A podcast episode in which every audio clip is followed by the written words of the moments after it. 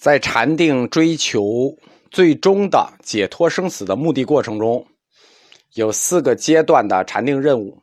第一个任务，我们上课讲了，叫未得宪法乐住；第二个任务，我们也讲了，叫未得圣智见。我们最后说了，这个圣智见就是更高级的有智慧的见识。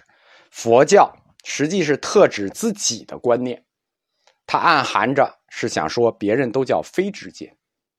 这种修辞手法在佛教文学和佛教经典里经常使用。其实这是一个坏习惯。他这个就是我是圣智见，你们是非智见，这种暗搓搓的模式呢？文学描述模式，其实从大乘小乘教派分派的时候，部派佛教就就开始了，有一点像小孩的文字游戏。但是这种恶作剧呢，贯穿了佛教的每个教派，每个教派都用这种方式，就是，但是我们说，凭什么你的观念就是圣智见？其他宗教的观念就不是圣智见，世俗里就没有更圣智见的？难道只有佛教的是圣智见，基督教的人家就不是圣智见了吗？不是吧？但是我们这也不能完全去怪佛教经典的这种描述方式，因为这种描写方式非佛教一家所独有，这是宗教学里的一个普遍现象，宗教里的普遍现象，举凡宗教。就特别爱在修辞上占这种便宜，有这种问题。啊，这是禅定四个得到的第二个，第三个得到叫什么？叫做未得分别会。那一层一层来啊，第一层先获得禅乐，第二层为了得到这个圣智见，你已经欢乐了，你得到智慧了，你得到圣智见了，你得到圣智见要干什么呢？那这就是第三个得到。你禅定得第三个得到叫未得分别会，分别什么叫分别会呢？用我们汉语的解释，就是常说的，就佛教内部的解释，叫做如理作意。汉语本身的意思就是可以分别好歹，分别会可以分，因为你有圣之见，你当然就可以分别好歹喽，对不对？用佛教自己的内部说，就不说的这么这么这么粗鄙了，说所谓分别会就是有。能识好歹的这个智慧，对吧？他说法叫做如理作意。什么叫如理作意呢？就是按照佛教的佛理去分别一切现象，就是这个现象它的符不符合佛理，是不是佛理？就是可以按照佛理去分别我们生活中世间的世间法一切现象，具有这种材质，就叫做分别会。所以。禅定的第三个任务，第三层任务叫做未得分别会。实际上，智见就是第二个圣智见，第二个得到圣智见和第三个得到分别会，它是一回事因为所谓智见、圣智见，重点上已经说了是佛教他自己的认识，或者说佛教教理对世界的认识观，对吧？那个圣智见已经是佛教的世界观了，而分别会呢？就是如何运用这个圣智见，你有了佛教的这个正确的自己的正确的世界观，你要用佛教的世界观运用去分别这个世界，就叫分别会；运用所谓的智见去观察和解释这个世界里对应的现象，叫做未得分别会。或者说呢，从语言学上来说，智见它就是个名词，而分别会呢就是个动名词。在佛教做举例、类比、类推的时候，经常会用到这个分别会，就是用到这个“如理作意”这四个字。这个词实际就是如何运用分别会。常常有人说“如理作意”，重点是这里有一个重点啊，就是“如理作意”也好，得到分别会也好，就是你得了圣智见，去运用这个圣智见去做分别会也好。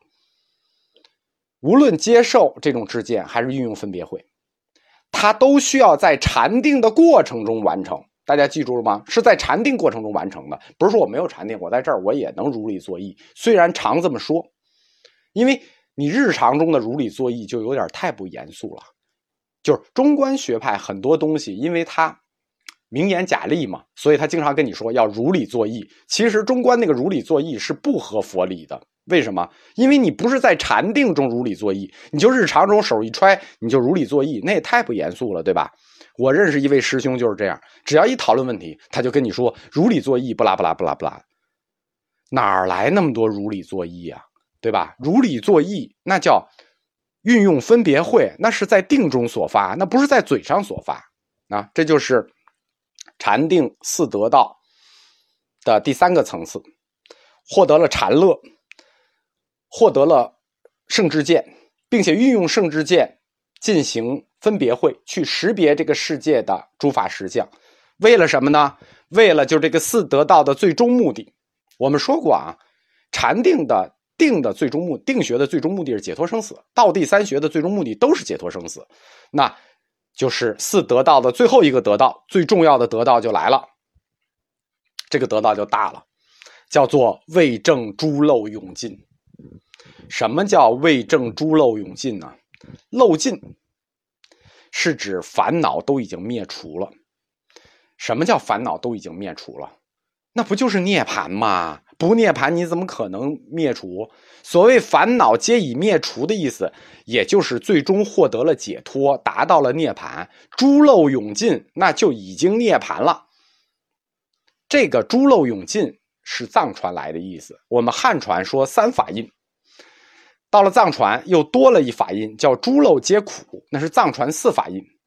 最后的这一个得道，是针对这个“诸漏皆苦”谈的，就是对后来加进三法印的这一条“诸漏皆苦”的一个否定式。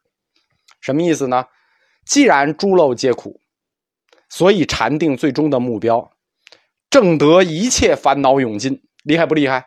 烦恼永尽，就意味着定学的最终目的达成了，解脱了生死。这就是定学任务的四个层次，四得道。到了最后这个层次，为正诸漏永尽的时候，就是正得诸漏永尽的时候，你定学就算到头了。我们称之为定解脱，就是三学可以独自解脱，定学就可以解脱。你看定学得到的第四条就是这个定解脱，为正诸漏永尽。那定学，这就是定学的四个得道。这是一个理论任务上的分类，或者说禅定为争取走到最终目标，它路上的四个理论任务的分类。光有理论行吗？光有理论哪行啊？对吧？整个道地，我们开始讲就说了，道地它就不是个理论问题，苦集灭道的道地，它不是个理论问题，它有理论问题，但它不是理论问题，它是宗教实践问题。定学就是宗教实践，这个重要的事情说三遍啊！佛教的定学就是宗教神界，就是神学，对吧？科学实践和宗教实践，就我们说定学是宗教实践，我们日常的叫科学实践。科学实践和宗教实践有什么区别呢？它们有一巨大差异。科学实践一般是理论指导实践。你看物理做实验，我先有理论，理论指导实践；而宗教实践呢，往往是实践指导理论，先有实践，后有理论。佛教的很多教理是实践上直接指导理论的，就是它始终只有实践，它没有理论。科学实践是这样，它可能先有实践。然后形成理论，理论再回来指导实践，但宗教实践不一样。宗教实践往往是一直都只有实践，实践在指导实践，没有理论。这就是典型的理性学科和非理性学科关于实践上的一个差异。我们要记住啊，所以说实践是检验真理的唯一标准。这句话其实它也不太对，为什么呢？因为你得看是哪个领域的真理。你要是宗教领域的实践，那个真理恐怕就不是检验真理的唯一标准了。也因此，宗教实践的理论往往不具有完备性。为什么？因为科学实践是这样：从实践指导出来的理论，理论再回去指导实践，它的结果是一致的，具有结果一致性。但是宗教实践就不一样，它可能从一个宗教实践总结出理论，再去指导另一个实践的时候，它的结果就不一致了。这就是他们的区别。所以说。宗教实践的理论往往都具有不完备性，佛教也是一样的，佛教的宗教实践也是一样的，定学也是一样的。这就是因为定学跟其他宗教实践一样，是先出的实践本身，它理论和实践的顺序倒过来了，并且指导的结果不具有统一性，因此我们不能对宗教实践的理论。过于追究，说它对还是不对？宗教实践的理论对不对？你没法这么追究。